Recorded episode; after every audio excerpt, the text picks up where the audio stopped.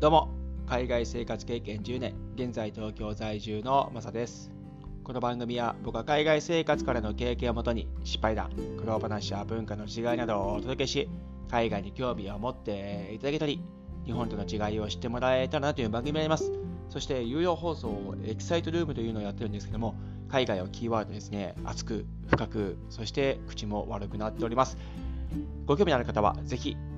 ご登録してみてください。あと、Spotify で聞かれている方もですね、ご登録可能ですので、ご参加してみてください。あとですね、昨年からノートで有料マガジンを始めまして、僕が海外の経験をもとにですね、いろんなテーマに沿ってですね、自分の思ったこととかですね、正直なところ、そしてエキサイトルームと同じようにですね、口も悪いような感じでですね、記事にもしておりますので ぜひご興味のある方はご参加してみてください。概要欄にリンクを貼っ付けておりますので、ご確認していただけたら幸いです。はい、ということでですね、今日のテーマは、エレベーターで閉まるボタンを押すか押さないかというテーマで話していこうかなというふうに思います。僕はですね、昨年の7月の中旬ぐらいにですね、日本へ本帰国しまして、その前はですね、ドイツ6年、そしてオーストラリア約2年、ニュージーランド約1年、長期滞在に関してはですね、この3カ国を経験しているわけなんですけども、あといろんな国々ですね、旅行とかですね、それこそアメリカへホームステイへ1ヶ月ぐらいですね、行ったりとかしてですね、それで日本との違いをですね、いろいろこう経験してるわけなんですけども、それこそヨーロッパ生活、ドイツ生活が長かったもんですから、結構最近ではですね、ドイツとの違い、ヨーロッパとの違いをメインとしてテーマで喋ってるんですけども、他にもですね、東南アジアへバックパックでですね、1ヶ月間ぐらい行ったこともあるんですよ。で、その中でですね、いろんなこう、ショッピングモールとか入ったりとかですね、こう、エレベーターに乗る機会とかがあるじゃないですか。ホテルとかもそうですよね。なので、そのところの経験からですね、その日本とドイツ、ヨーロッパ、そしてアメリカとかですね、東南アジアもそうなんですが、エレベーターに閉まるボタンがあるないってあるんですよ。これ日本って大体もうついてるじゃないですか。で、日本でエレベーター乗るときはみんなこう乗ったら閉まるのボタンを押しますよね。で、開くのボタンは、これ世界共通かなとは思うんですが、開くボタンは結構どの国もあったりするんですが、閉まるボタンがですね、ある国とない国があって、で、ない国が結構多いかなというふうに思うんですよ。東南アジアは、うーん、うろ覚えですけど、ある方が多かったのかなというふうに思うんですが、ないところも当然あったりとかね、するんですけども、どちらかというと、韓国とか中国とか、日本と文化が近いところというのは、閉まるのボタンがあったりするのが多いんじゃないかなというふうに思うんですが、ドイツとかですね、ヨーロッパは閉まるボタンがですね、ないところのが多いんですよ。で、僕はもう向こう、丸6年ぐらい住んでましたから、なので、向こうの生活に慣れてしまうとですね、閉まるのボタンを押さない習慣がついてしまってですね、今日本へ帰ってくると、みんな閉まるのボタンを押すんですよ。で、そこで僕が最初ですね、本局した後、エレベーター乗ってですね、最後にこう乗った時に、閉まるのボタンをついついね、押し忘れるんですよね。なんか、その時って、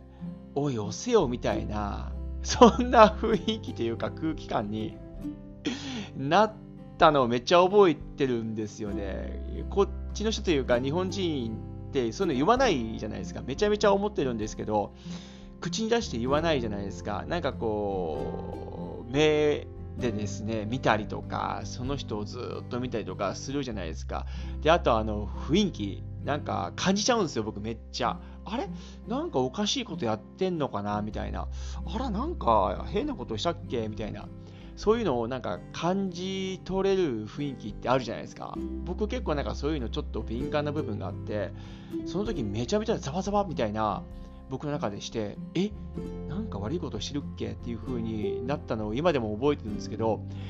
あそうかと乗ったら閉まるのボタンだよねとで自分が降りなくてもその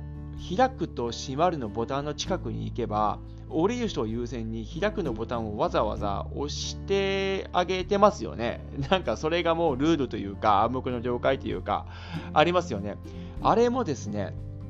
なんか僕、やっぱり向こうの人たちとそういうのあまりないですから、近くにいても開くのボタンを押してね、その先に出る人を優先さすみたいな、そんなないですから、それもですね、ついつい忘れがちなところもあってですね、押さない時もあったんですよ。今でも忘れる時ありますけども、ああ、そうかそうか、日本はもうやんないと、なんか、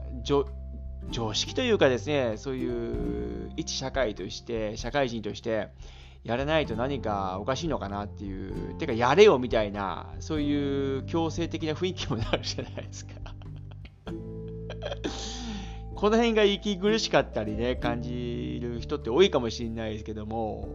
まあ僕は以前からやってたことだから、日本へ帰ってきてたらですね、その日本の、まあこれも文化になるんですかね、やり方があるので、それはそれで、まあしょうがないかな、まあいいかなっていう風な感じになっちゃうんですけども、これが僕じゃない人とか、僕のように同じように感じてない人とかは、おそらく、なんだよ、めんどくせえなとか、知らねえよとかっていう風に思う人っていると思うんですよ。その海外長い人が日本に帰ってくるとですね。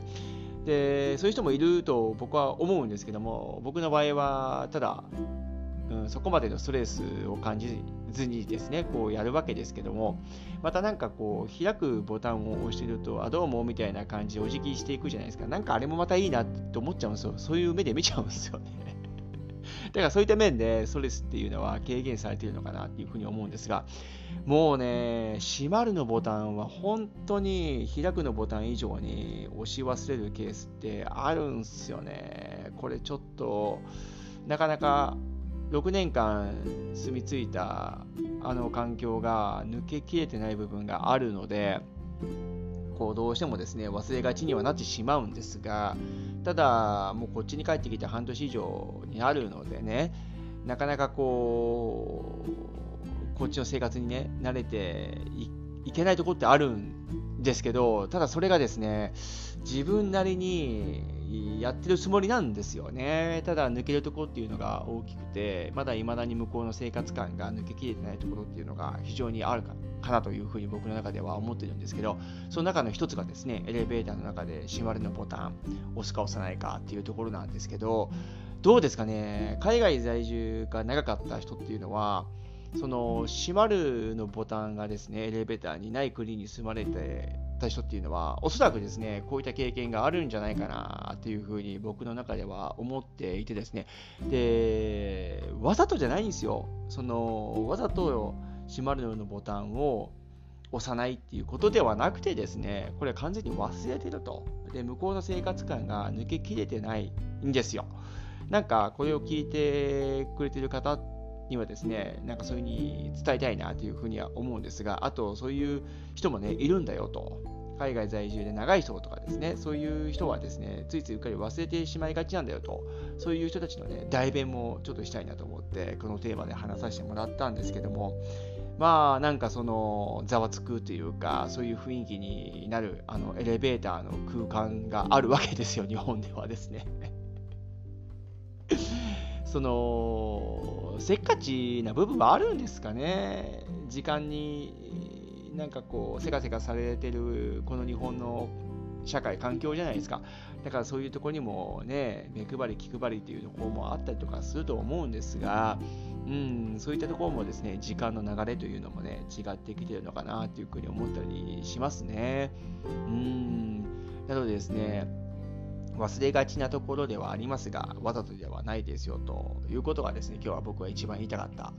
というところと、あと代弁もさせてもらえたかなというふうに思うわけなんです。はい、今日はですね、エレベーター閉まるボタンを押すか押さないかというテーマで話させてもらいましたけども、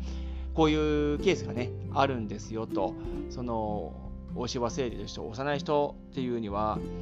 もしですね、エレベーターの中で見かけたら、ああ、なんかこの人海外に長くいたんだなとかっていう、その、か、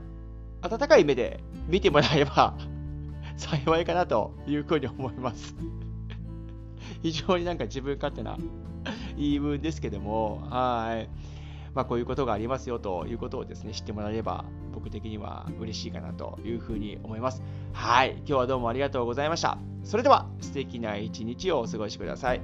ではまた次回の放送で、Ciao!